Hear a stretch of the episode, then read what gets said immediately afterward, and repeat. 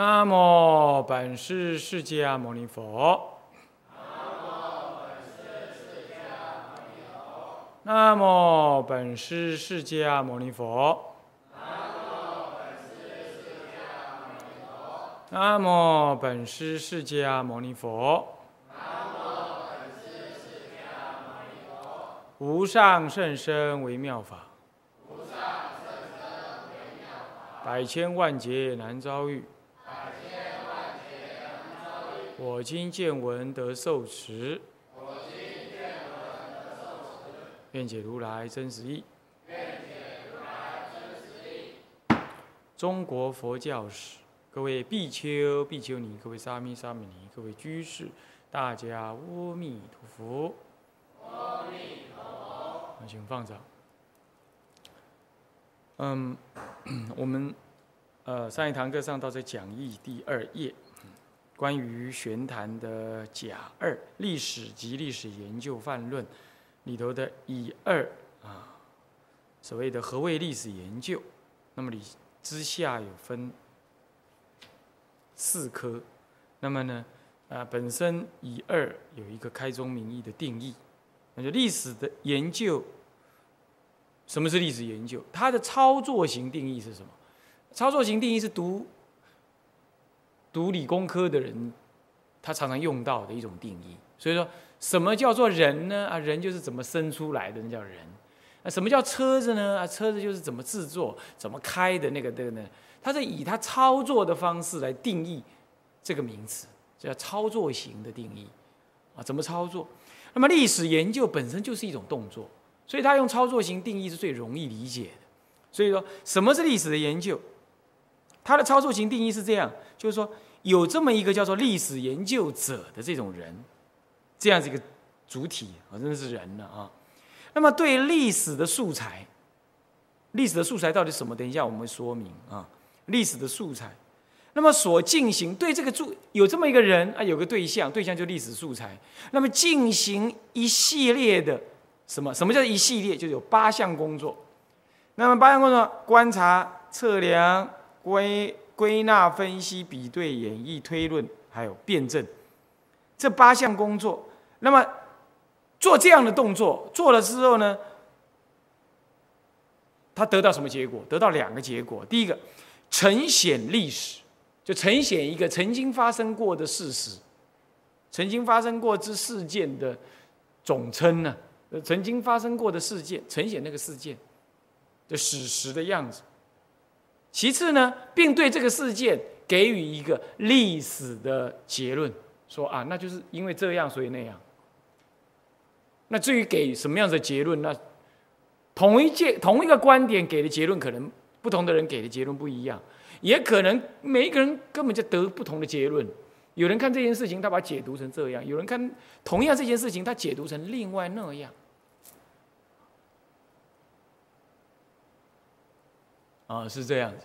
那你比如有人有一个有一个父亲骑了一条驴，有他儿子拉着，然后在街上走，这是一件事件啊。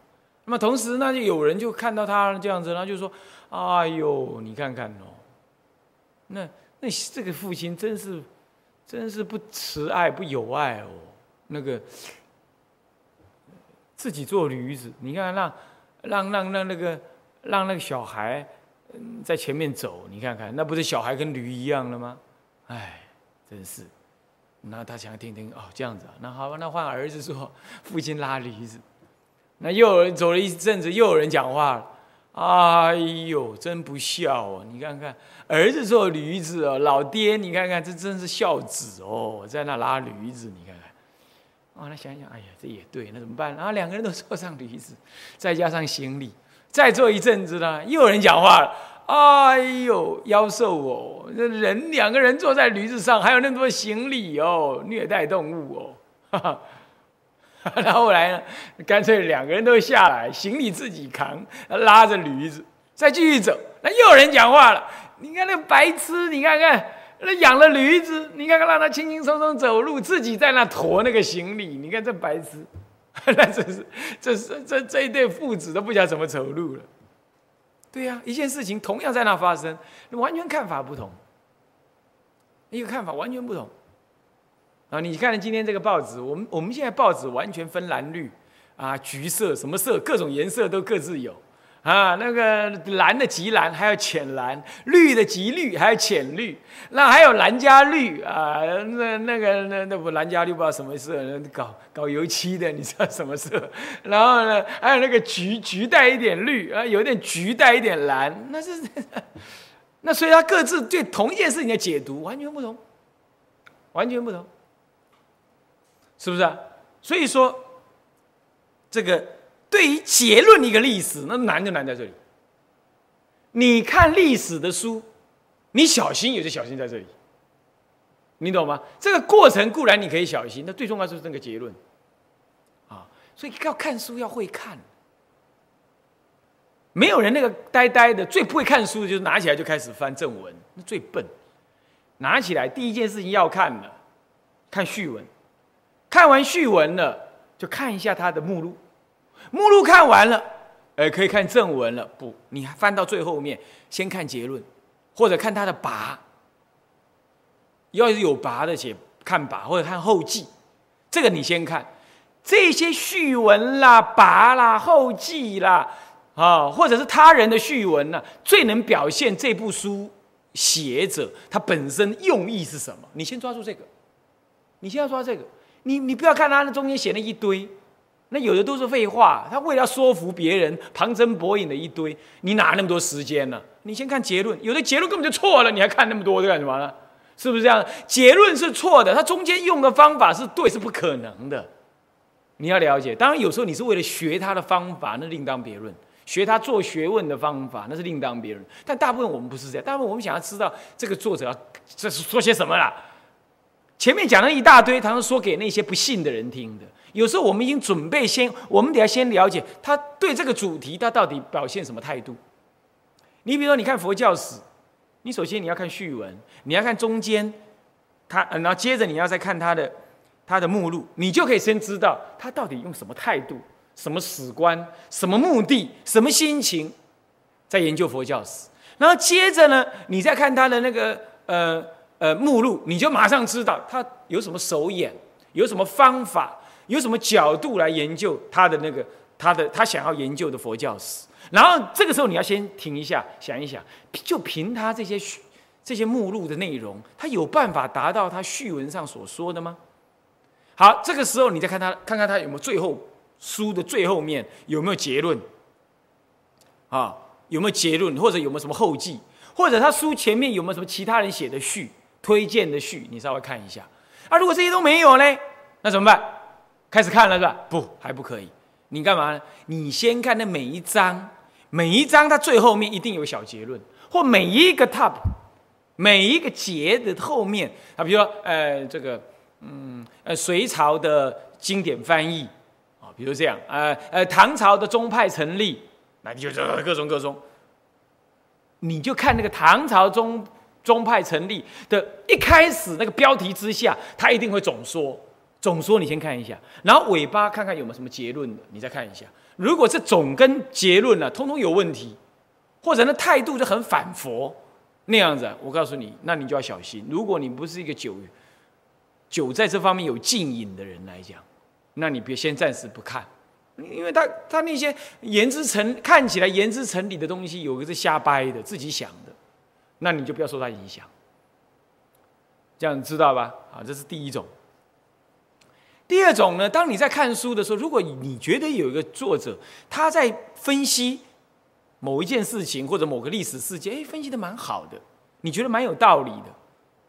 如果是这样，那你就说，哎，赶快再看下去。错了，又错了。看书不能这样看，你又完全被作者抓了抓了跑，你完全没有独立思考的空间了。哎，你觉得他很好，那你就这样想。哎，这个作者凭什么这样想？不错啊，那他是什么心态？那他这个推论，他，嗯，他将会怎么样子？如果我来看待这件事情，会不会像他这样得这个结论？还是我有更深刻的看法？你稍微想一下，然后你最后你再浸饮一下他他这些推论里头的里头的用意用心啊，里头怎么凭什么这样推论的？然后你你感受完了哈，再继续看。所以看书是这样，那看经呢？哎呦，那不得了了！看经那更是如此。如果你只是诵经，对不起，请你不要理解，你就直诵就好了。然后呢，清楚明白，随文入观，念到什么你感觉懂，这样就好了。你也不要去研究前文后义，你都不要。那是读经诵经，那在修行了。可是如果你想要研究一部经，那经是不会有序文的，经也不会有。呃呃，目录的也不会有拔，也不会有后记，是不是这样子啊？是不是这样子啊？可是呢，经如果这部经刚开始已经有一些人有所研究，那你也不要先不要看注解，你完全都不要。你需要的就是仔细的、慢慢的一句一句的读下去。这个时候读不快，也不要想要求完成。你呢，经的一段一段的读，那你你慢慢的感受那个经文里头有什么样子的感动，你要抓的是感动，不要去想要说，你千万不要想这讲话什么意思啊，前前后什么逻辑，不要这样。佛的逻辑你哪能懂？你说你就去感受，用心去感受，用你的道念去感受，然后讲讲讲，常常是佛有问答，弟子们有问佛有答，要不就是佛陀为针对某一件事情有所说明。请你在佛陀说明完毕、弟子们反应之前停下来，那感受一下，感受一下之后呢，那再去进一步看看弟子们的感受是什么，跟你接不接近，还是你离他很远，还是根本那弟子们的那种感动完全你没感觉，啊，你你知道一下。这样一步一步的读，你如果读到真的好的句子，文句讲的真是好，那个不叫做文句好，也不是文词的好，又不是更不要想说哦翻译的真好，这个是后续，翻译的好那当然另外一回事。你要感受哇，道理真好，这个道理真好，我要怎么样有机会去实践呢？如果我要解释这句话给人家知道的话，我我我的感觉是什么呢？能够解释的清楚呢？哎呀，佛真是大智者，我真真真有幸能知道这样，感受到这样了，然后把经书盖起来，不是继续看经书盖起来，那站起来，站起来的时候呢，走一走，然后将这个感受在心中呢，不要多啊，也不要兴奋，你你怎么好兴奋呢？是不是啊？读经你怎么好兴奋呢？你就知道就好，然后去感受这个感觉。啊，走这么两下子，缓一缓，酝酿酝酿，然后再坐下来，再翻开来，不要这样。哎呀，好啊，真是好啊，赶快打个电话跟谁讲啊什么的，那就在这叫做出耳入口，完全是那种颠倒想。你要自己感受就好，不要呢急着去跟人家讲啊，拍案叫绝什么的这个玩意儿，你你有什么能耐拍案叫绝呀？这又不是世间书，是不是这样子啊？你要去感受内在，然后要去检测你能不能运，你能不能总，你能不能持守，你能不能你能不能认持，你能不能实践，你能不能体解，你能不能深刻的呃呃内在呃怎么样内化佛的这样的道理，这个才是重要。所以它是一个既愉快又感动，然后又欢喜又感叹。我说怎么今天才感觉，然后又觉得真是难得，然后内心的淡淡的法喜，不要兴奋啊，兴奋就错了。啊淡淡的法喜，然后盖起来，酝酿它一阵子，三分、五分、一个小时、半个小时都可以，然后再坐下来，再恭恭敬敬的再阅读，这样子阅读的，不要起妄想分别。哎，这部经跟哪部经怎么说啊？哪一部经佛又怎么说啊？哦，佛又这样说，哎，在这里又这样说。哪里那么多麻烦的想法？没有，就这部经。佛陀在应机说法的时候，他当下即是，就这样。当然，你偶尔联想的，那是你联想就好，不要以那种做学问的态度。嗯，这句这句话，佛陀这个意思，嗯，好像在哪里也有哦。嗯，这个大概是什么系的？呃，的的的的的的教理哦。呃，这是什么？呃，什么唯心？呃，这什么唯物？呃，这什么？呃，什么真常？呃，这什么？呃，哪一个系的道理哦？哪里有那么多分别啊？现在就是这种颠倒想在读经，当然读不通，当然读不通。是不是？你就这部经给你感觉，你就感觉让它会归成为你的生命、你的修行，没别的，不要再去联想啊，自然联想的无所谓，不要刻意去联想，那是在做学问，而那是在颠倒妄想，那不是在修行。这样读经，所以读经不是在研究，是在感动，是在让佛的教理跟智慧进入你的心，不是拿研究的态度的，懂了吧？懂的意思了吧？真的，我没骗你。你要这样读经才读得通。要研究以后的事，你先读通了再来说。你读通了，你的所谓研究万变不离宗，是道人的研究。你没读通，你拿经典来做研究，当做素材。我告诉你，读一百步错一百零一步，下一步一定也错，所以错一百零一步，你一定错。现代的佛学院通通在教你这样读经的。在这样研究经的，错到底。如果你相信我的话，你去试看看。我没有必要要要要说别人错，我我很行，我完全没有说这个是我的事，没有。我只是跟你讲，古德教我们读经是这样读法的。所以说，这个并并没有在做任何的结论。所以结论历史是一件很严重的事情，这叫盖棺论定嘛，是不是这样子啊？古人讲盖棺论定嘛，一个时代的价值，一个时代的某一个人的某一个作为，将要被论定为有价值、没价值、对或错或怎么样怎么样，这个时候是牵涉一个人的一个名声跟一件事情的价值意义的绝对牵涉史观，所以重点在结论历史。所以一般来讲，我们读历史只需要读它的呈现历史这一段就好。当他作者在望在在进行试图在进行对历史做结论的时候，你就要特别小心了。你就要特别小心了。你你一不小心就接受他的历史结论。太多人根本不会读历史书，完全就是被接受这个历史结论。由于他读现代人的所谓历史著作。通通被他的历史结论所带着跑，那很危险的，很危险。所以我并不建议你们在没有经过适当的这种心理建设跟跟训练之前呢，随意的去看世俗人写的历史书，并不恰当，并不恰当。你会一不小心，你搞不清楚他是在呈现历史呢，还是在结论历史。这样听得懂的意思了吧？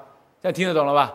哦，所以呢。我不平常，我不鼓励人家随便看那些那些书，原因就是如此，啊，并不是我是搞一言堂啊，不是这个意思，啊，是是这里头陷阱太多，陷阱太多，但我并不是用挑剔的立场来看人家的书，不是的，我自然的用一个真心去感觉，你就会自然感觉这里哪里有问题，哪里有问题，你我就知道说他这个他这种东西不是一般的人挡得过的。一不小心就被他结论历史的态度所牵着走，所以说什么是历史研究？就是有这么一个历史研究者，他面对的历史素材进行所谓的八项动作，然后来做到两种结论：一种呈现历史，第二种结论历史。我然后接着我要告诉你，这两个结论通通都有可能有问题，所以也就是曾经在差不多上个世纪的世纪中叶之后。在美国有这么一个芝加哥学派，他们就认为说，历史的研究本身具有某种程度的不可不可知性，或者或者是干脆这样讲，历史的研究有某种程度的无用性跟虚妄性。这曾经有这样子的一个一个一个立场出现过，出现过。那么原原因就什么？原因就是在这个呈现历史，更严重的在结论历史这两件事情上面呢，有很大的危机。为什么呢？因为历史研究者，我把它引号起来，这里就代表一个单一的人或者一群人。这无论是单一的人或者是一群人，他都可能有自我的主观，跟他的学养、训练以及看待事情天生的偏见跟角度，对不对？是不是这样子啊？是不是这样子啊？对不对？你不同的学派、不同的大学训练出来的历史学者，他处理的手法、运用的、运用的呃呃呃的的的研究方法，跟他所能收集的资料，完全是跟另外一个大学或另外一个地区他所能运用的资料是不会全然一样的，哪怕给你同一个问题去研究，对吧？那这里头先别谈历史素材的差异，就像我给你同样一个素材，你研究一件事情的角度，就像我刚刚讲的驴子的事情一样，那看的人千百种啊，结论都他看的重点不一样啊，是不是啊这样子啊？所以这都是问题。所以以下我就个别来说，从素材。从观察、测量等方法，以及历史研究者，还有呈现乃至结论历史等这几件事情来谈它。我们，嗯，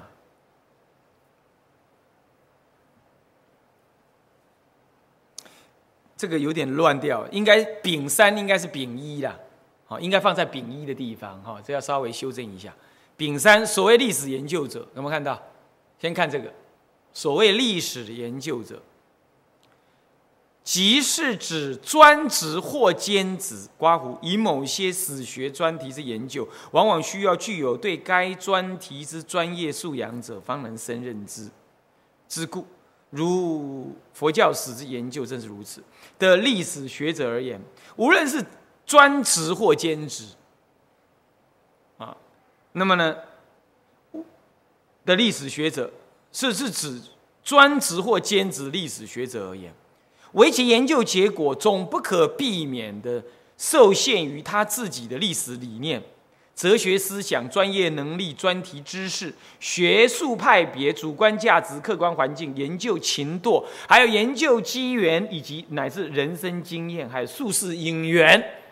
你看这么多条件的影响，所以每个研究者啊，不同的研究者，他对同样的主题，哪怕他拿一样的素材、一样的材料。他受限于每一个人、每一个人的这样子不同的内涵，他牵涉这么当这么多不同的内涵，会使得他的研究结论会跟人完全不一样。历史的研究者哈，自古以来哈，很少是专职的。到了大到了近代，大学设了所谓历史系，也有了历史研究之后呢，才渐渐的以以以学术的单位来。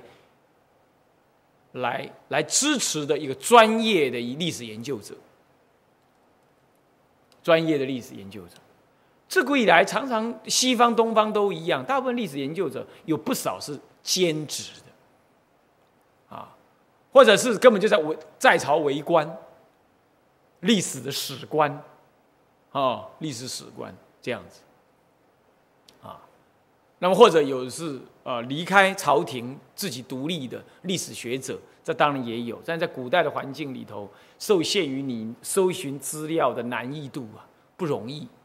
以前主要都像中国的历史，主要都是帝王史、政治史为主。他要拿那种资料，你不是历史学家，不容易拿得到。哎，不，你不是在朝为官的人呢，你不可能拿得到这些资料。以前资料不发达，资讯不发达，也不公开。你不容易，是这样，所以说常常都是以一个以一个帝王为核心在写中国历史，在写中国历史，啊，那么这样当然这个呢，在西方多少也有这种情况，不过西方更早超越这种帝王史的论述方式，渐渐急于平民的各种历史的研究，啊，是这样。所以说，什么是历史研究者？指一种专职的历史学家，或者是兼职的历史学家。啊，那么呢，刮胡里头说，某一些史学的专题之研究，往往需要具有对该专题之专业素养者，因此，我就需我们就需要一些专职的历史学家。啊，为其呃呃，方能胜任之啊啊。那么呢，例如佛教史之研究，正是这样。哦，他要一对一般的社会史也要有一些涉猎，同时对佛教的特别的内容也要有一些有一些理解，更甚至于对宗教应该要有一个适当的尊重，这样子他才有办法深入到这些教团史的发展，到底那些出家人为什么这样做，他才能够抓住那种感觉来呈现那个历史。并不是要变成他要变成佛教徒，或者是以佛教徒的立场写出一个违违背历史角度的的历史，当然不是这样子意思。即便你是出家人，你来写佛教史，你也不应该违背史实，啊，哦，来来来写历史，这样就不叫历史，那叫预言，那叫神话，啊，是这样。在某种程度呢，上个世纪中期中叶之后，美国很多历史学派，新的历史学派呢，他就认为说，历史本身是一种神话。他认为历史哪里真的能够还原史实啊？是被人类再创造出来的。为什么？因为历史学家是一个会说故事的人而已。他是拿了历史的素材，经由他自己的剪裁，依着他自己的认知，所重新演绎出来的一种他心目中的历史事实。基本上，不同的历史学家依着，即便是一样的历史素材，也会得到不一样的历史相貌。因此，历史。哪里有个客观的真实性呢？那如果是这样，历史只能视为一种人人类内心里头某一种程度的预言，是他心性的某一种投影。我讲这话很严重，但当时呢，在美国呢，跟欧洲对于这样子史观呢、历史研究观念呢，起了很大的辩论。不过这个是好的，最后当然人类还是走回研究历史这条路来。不过这件事情它至少提醒了一件事，那就是说历史学家不是真的像神一样能够告诉我们过去真的发生什么事，不是的，需要够足够的谦卑，因为你的历史结论跟历史呈现受限于你的能力、你的素养、你的环境、你的文化、你的哲学思考、你的人生价值，还有你研究的方法跟。勤劳不勤劳而有所改变，也而有所不同。你并不比别人真的多知道历史多太多。我觉得这是这个结论。后来呢，在西方的历史研究当中，这样子质疑造成这样子的一个内在的反省，我我是觉得是合理的。我觉得合理的。好，诸位这样了解吗？好。诸位这样了解吗？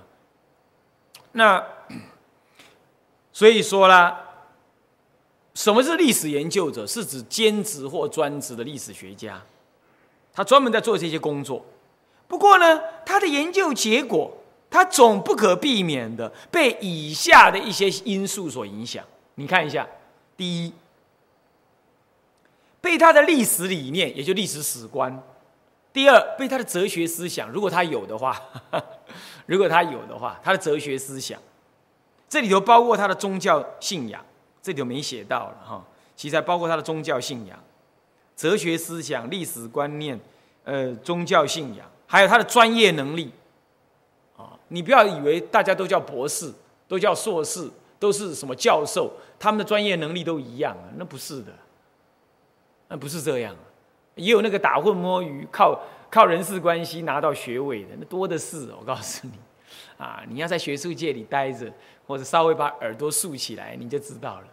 啊，他根本就摆明了，你你来，你你你到我这边来做我的学生，我保证三年让你过，是这样子。你混你也是过啊，你就不要混的太难看，那就一定过。啊，那还有那个什么，还有那个。那个老师也在公家机关做事，那么呢，这个是学生也在公家机关做事。更扯的是，老师就是公家机关里头他的上司，啊，这够扯了吧？那这样他们有双重关系哦，有同事直属的。那个长官关系，然后又在学校里，这个老师又在某个学校里当当所谓的指导教授，他跟他扯的是这个学生什么学校不去读读读博士读硕士班，他还跑到那个学校去，他的自己的老板之下呢，去去去去做，呃，那个学术论文，那写的学术论文呢，呃的结论就是他他他的老师在政府里头要推动的政策。你说这不是替他老师擦屁股，是不是这样子啊？那他当然会过了，谁敢谁敢谁敢让他的论文不过？所以这个在台湾也是多的不少，是不是这样子？所以说，你说你说那个头衔呢？中国人自古以来就是最迷信那些头衔，最迷信那些头衔啊！不要作为一个出家人要有觉悟之性啊，不要被这些虚妄相所迷惑。佛陀要我们出家修行，不是要我们拿学位啊，不要去迷惑那种那种那种名贤啊。那么呢，所以说这受他专业能力的影响，还有他的哲学思想，这里头包括宗教信仰啊，然后他的历史历史理念，也就是对历史的看法以及历史史观等，然后再来他的专业知识，包专业能力跟专业知识有时候不对等，哈，有时候不对等，但有相互因果关系。我给你足够多的专业知识，你还是做不出好的专业水准的研究结论出来，这有可能啊，是不是啊？你站在最好的位置，你拥有最好的那个那个专业的知识跟跟资料，可是对不起，你就是没专业能力。这么多好的菜给你，你还炒烧焦了，炒了不能吃啊，辣的更辣啊啊啊，然后不能吃的很多，这这就专业能力的问题。可是还有专业知识的问题，他知识不足。他能力很够，他也做不了好的东西。巧妇难为无米之炊。那再来还有学术派别，不同的学术代别派别代表了不同的历史史观、不同的历史研究方法，以及你不同的包袱。你研究的方法，你不能超越你的老师。你在这个学校里头工作，你是要先吃饭，你才能研究。那你既然要吃饭，就跟你老板有关。老板是什么意思？知道吧？系主任，乃至于你的直属的。你以前你的老师，或者能够决定你在这个学校任教不任教的那个人有关啊。如果那个人呢，他的思想是这样子的，那你要超越他，你要改变他，他搞不好对你不愉快，就叫你离开。青龙寺的时候啊，有一个信徒的女儿，他在某大学，国立大学，台北某国立大学啊，不要猜哪里啊，我没有暗示你啊。然后呢，然后呢，做。做那个呃史学研究，然后呢，他要研究的是关于佛教的某一些事情。他的指导教授呢，竟然已经把结论就先告诉他了：你要朝这个方向去做。我说不对呀，这个方向违背我们佛教的历史史观呢，不可以呀。哎，他想想也对，我在电话上跟他讲一讲，他说对哦，是这样，师傅，你没讲我不知道。好了，就跟他吵，吵了半天，他。他老师就坚持这样，我说这根本就是学术犯规，你还没做研究你就先给结论，先给方向哦，那这样子到底是谁替谁做学？那这样根本就你在替他做学术论文，是不是这样子啊？这就是学派的包袱，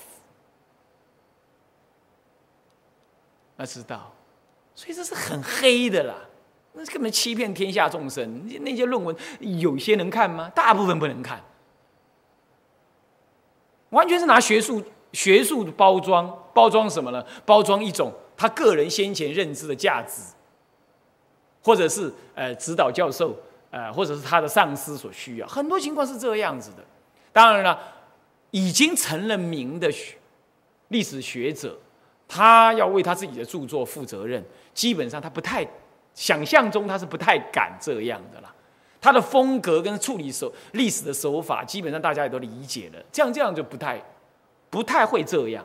可是学术越不发达，越专制的环境所出现的那种历史研究书籍，你特别要小心。那个是呃呃国家思想、意识形态、学校的意识形态、政府的意识形态在指导他他做历史研究的，那那个根本就不能看。你知道？不过还是可看的，慢慢被去破探了。好，慢慢背景报探什么可以看？他挖掘出来的史料，他没有经过选，他没有经过分析，他没有经过改造那种史料，原文史料，或者他举出来他在哪里找史料那种注解的部分，你可以拿他注解去找史料，倒是真的可以，因为他替你找到哪些地方有有原始的资料可以看。所以有时候看书，有时候我买书，并不因为它内容好或者作者好，有时候作者奇烂无比。我也知道，可是我发现他后面引了很多出处，我是要买他那个出处，那个注解的出处的。所以说，看一本书哈，你是有很多的角度去运用它的啊，那不一定要了解。啊，所以说这个就是牵涉到他的学派跟意识形态。所谓意识形态，就下面讲的主观价值，他的主观价值啊，意识形态，还有他的客观环境。他即便是很开通的人，可是他在客观环境里头呢，那个学派思想很重，或者意识形态要求很很多，或者他所在的国家地区呢，呃，意识形态非常非常非常强烈。那对不起，你也要特别小心，懂意思吧？那做出来的历史，呃 那大部分是什么呢？是替为政者，呃呃呃遮羞用的历史。或者是替为政者呃考量为政者的希望而写出来的历史结论，那这也要特别小心，好，懂我意思吗？这这点都要理解哈。所以主观价值呢，包括一种意识形态啊，那么客观环境包括这个周遭的社会、经济、文化、政治，尤其是政治啊，还有这个整个学校领导者或者他那个系所。或者他所在的学术研究机关的有没有所谓的主观的意识形态？基本上在西方自由世界哈，比较不敢这样，比较不敢这，基本上比较不敢。不过他受学派思想影响很重。西方不是没有门阀，西方门阀也很厉害的，也相互侵杂，因为学术资源有限呢，大家都要抢那些学术资源呢。这样你知道吧？我曾经在。啊，你也不要猜是什么哈，但我告诉你，我曾经在那个中央研究院里头啊，拿到几几份几份关于宗教法的研究研究论文。哎，那份论文三十万的研究经费，三十万哦，他列了哦，哪些人哪些人哪些人呢来做研究这样，啊，研究论文啊，我我我充满期待啊，把它把它把它把它下载下来看，哇一看。PDF 档啊，我一看，我靠，这怎么怎么好像都似曾相识啊？我才想起来啊，对哦，我之前我在哪里我看到一份研究生的论文呢？就是这篇论文的母稿，写了更多。然后现在他送到中央研究院的，事实上是把他的浓缩、精简、抽 抽离好多好多。然后呢，呃，教授挂名，然后然后列上好多人的名单，这样骗了三十万研究经费。就这样，我今天公开说，我没说谁哈，你也不要猜啊，你也猜不到那是谁啦。那就是我告诉你，这种事情天天在发生，天天在发生。所以说，整个学术研究不懂的出家人哦，把那个学者两个字当那个什么一样哦哦，他讲讲出来话像圣旨哦，你要去深入理解他们内在里的状况。你就知道情况。我大四，然后大四的时候呢，然后大概有人知道说，去跟我的，那不是系老板，系老板当时是李建二啊。那个另外有一位老师不错，教我们高能物理，教我们高，名字一时忘记了。啊，就是我说那个，他说不能打蚊子，我说他说要打蚊子，我说不能打。后来在课堂上跟他辩论的那位老师啊，那老师也是蛮开通的人，所以他有时候对我说话也蛮无蛮漫无禁忌，就对。那大四，那大四呢，大家都在啊出国啦什么的。那我是第三志愿去读成大物理，我的成绩应该成大至少如果要读成大的话，至少是成大电机，但是我去读物理系。虽然我后来读了也不怎么样，但是总是我想法，教授们也都知道。那他们知道说我不想去出国了。那有一天在在系系所里头遇到，那那位老师跟我讲：“哎，某人，还是去读啦。我知道你对佛学有兴趣啦，不过读完了再出家嘛。”我说：“太慢了啦，读完才出家。”人家接着跟我讲一句话：“哎呀，你也知道嘛。”先拿学问再做子，呃，先拿学位再做学问的啦。先拿那个学位再说嘛。听懂了没有？这是物理系，物理系这种理科的哈，是最有理想的，是最比较不会那么亲杂的厉害的。坦白说，为什么？第一，它资源也比较丰富；第二，研究理科的人哦，想法单纯，他整天跟。粒子在一起哦想法还比较单纯，所以整个物理系当时给我们的感觉，其实老师们彼此都很好，没有什么样子的为了研究在那里斗来斗去的，并并没有。但他都知道这个事情，他从美国留学回来的，他都告诉我这个事。后来我因为他这句话做引子，我后来一直注意学术界的态度，其实多少真的是这样，先拿学位再做学问，没有人你那个学位先拿到再说。我也知道，我们也有人台湾人呢，去日本去读读所谓的日本的什么大学，我必就是女出家人呢，哈。还得要先去认那个校长做干干爹，出家人你知道吧？先做干爹，这样，哎，他的论文拿，他的学位拿到，应该就万无一失了。你都出家了，你还去认世俗人当干爹、干娘、干什么的？你这不是是笑话吗？那就是这样。啊，不讲人情，你说你有多少学问能力？你算了吧，懂吗？是这样的，所以说哈，这个我们的出家人，那世俗人在迷信学位，那就罢了。什么出家人自己傻乎乎的在迷信学位，这简直是丢脸。不要这样做，勇敢一点，做佛的弟子嘛。那怎么要这样的出卖自己的灵魂嘞？就不要这样做啊！我说出卖自己的灵魂，读下去的你自己心知肚明啊。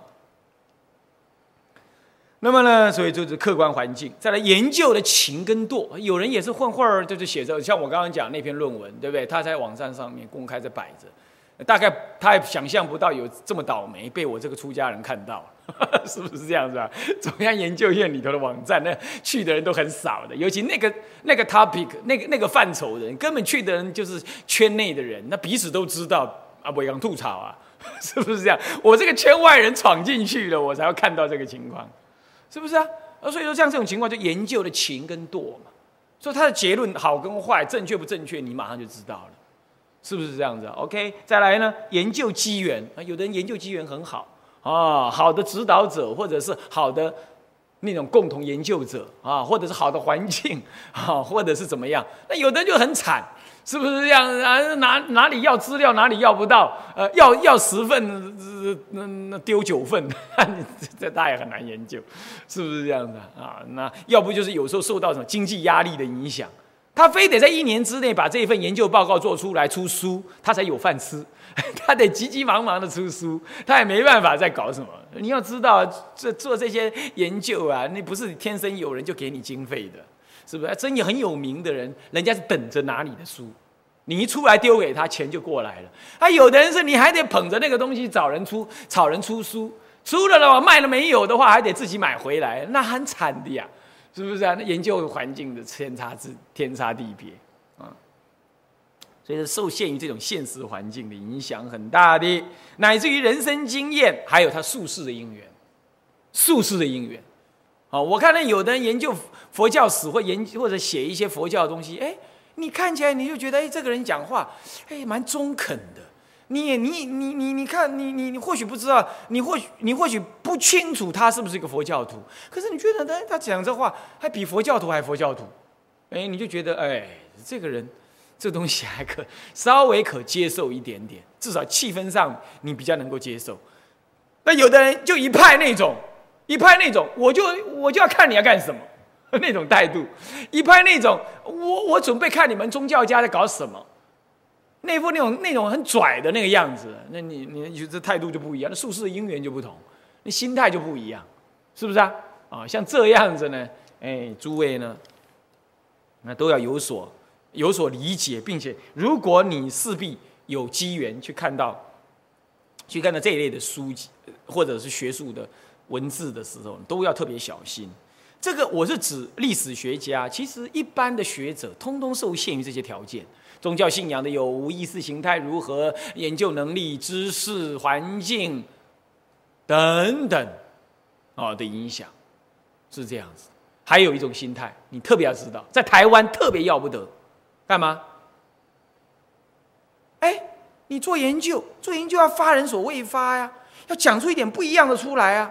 他是为不一样而而不一样，你懂意思吗？不是他研究出来有不一样，你你听懂我意思吗？就比如说，呃，戒律，他就要讲一点跟人家戒律不一样的东西，呃呃呃，不同于别人的，嗯，这样才对。他是为不一样而不一样，这个完全错了。学术研究讲的是客观，用的方法是要做什么呢？是客观的方法，得到的结论才叫客观。你今天你已经先有目标了嘛？先为不一样而不一样。你你做学问，你所谓做的学术，你根本就在学，我常常讲，这叫做学学术偷跑，拿学术来强奸你的作者，是不是这样子啊？你你这个结论怎么预先设在那儿呢？啊，是不是啊？呃，那那好，尤其做佛学研究。以前呢，慧空法师好意啊，要我去发表学术论文，写学术论文，我就写了。那有人就问我，哎，那你这些你的论文有什么新的创建呢？我说要什么新的创建？你自己也是出家人，你想在佛的智慧之下，你会有什么创建？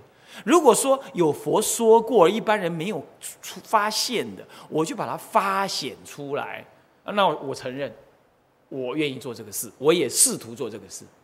至于说在佛之前，我说我要能有什么创建，那我又没有佛更那么有修行，我能有什么创建呢？哎，你可不要被现在的学术那种一切要搞新潮那样所影响啊！他被我抢白了一阵，没话讲啊！我不晓得他后来有没有听懂我的话。现在就是这样子，所以尤其很多台湾的所谓学者。哎呀，他非得要去写出一点跟人家不一样的，他就觉得他是一个有有学术价值的人。是的，本来确实是，就世俗的立场来说，你有新的创建、明发啊，你有新的明发，哎，这确实呢，发人所未发，明人所未明，哎，这很好。不过那不是为了不一样而不一样，而且这也不能超越佛的认知。你在研究佛法。是不是啊？你所研究都是佛的经言名句。你要是说哦，一般人没注意到这样，我证明给大家看，佛其实还含有这个意思。那这样我就没话讲。你有一个明显的、公正的什么资料的呃呃呃的的引用、比对、分析，然后你得出这样这个结论，果然任何人来看都相信说，嗯，对，这确实是佛的意思。那我就没话讲。是不是这样？像有人呢写文章，写佛教文章，他他把出家人，他不写出家人三个字，也不写比丘，也不写比丘尼，他写个什么？除谨众，你听懂没有？全天下不知道有谁听得懂这个话？除谨呢？除谨的饥渴的意思嘛？饥饿的意思叫谨，除去除饥饿，没有错。这个。比丘有启示的意思，启示在曾经也被翻译过除谨重，不过这是一个很冷门的翻译，而且是很孤立的翻译。我们古来多义不翻，对不对？比丘有多种意思嘛，所以就不翻嘛，是秘密不翻，是不是这样子？有有五种不翻，其中有一个叫多义不翻嘛。比丘就是比丘，因为比丘有多种意思，所以你就保留那个意思就好了。是不是这样啊？只是用字不同，就是比丘，它那个音不同而已啊，不写成比丘，用比丘，但是它翻译那个音就代表随顺那个意思。此方无不翻，对啊，此方也无，所以就要用比丘。此方没有这个名，你偏偏要写个楚景重，你很有学问，是不是这样？这就是要显现他跟人家不一样。这个呢，我想他是世俗人，我们讲就算了，无无所谓，你懂我意思吧？这无所谓。可是我们是佛教徒的话，那就要小心。好，好，我我我对于那位那那那位那个人，我没什么意见。我只是说，哎，真正佛教徒，我们不需要这样做。啊，你要知道，你你用那个用用那个名词，并没有等于你比较有学问，刚好显现出你你的学问不足。你不知道比丘不只是除景而已，它有更多的意思。你不是更显露你的你的无知吗？你这样耍了一个书袋子，不是刚好露出你的无知吗？啊，就一样这种意思。所以呢，在理解研究者本身，我们也要很小心，知道他的背景。所以有时候看一本一本学术的书，你也得要去看看。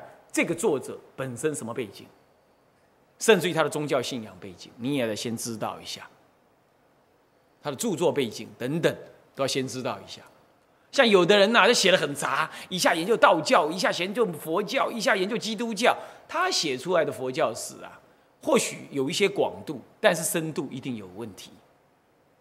你懂我意思吗？一个人经历没办法这么完整的，哦，光一个佛教史内容很难的，啊，这是你就要小心。像这样，所以对于首先历史研究者，你就要这么样的谨慎的看法。接着，所谓的历史素材，就现应该叫做丙二了，不过它放在丙一哈，我们来调整一下。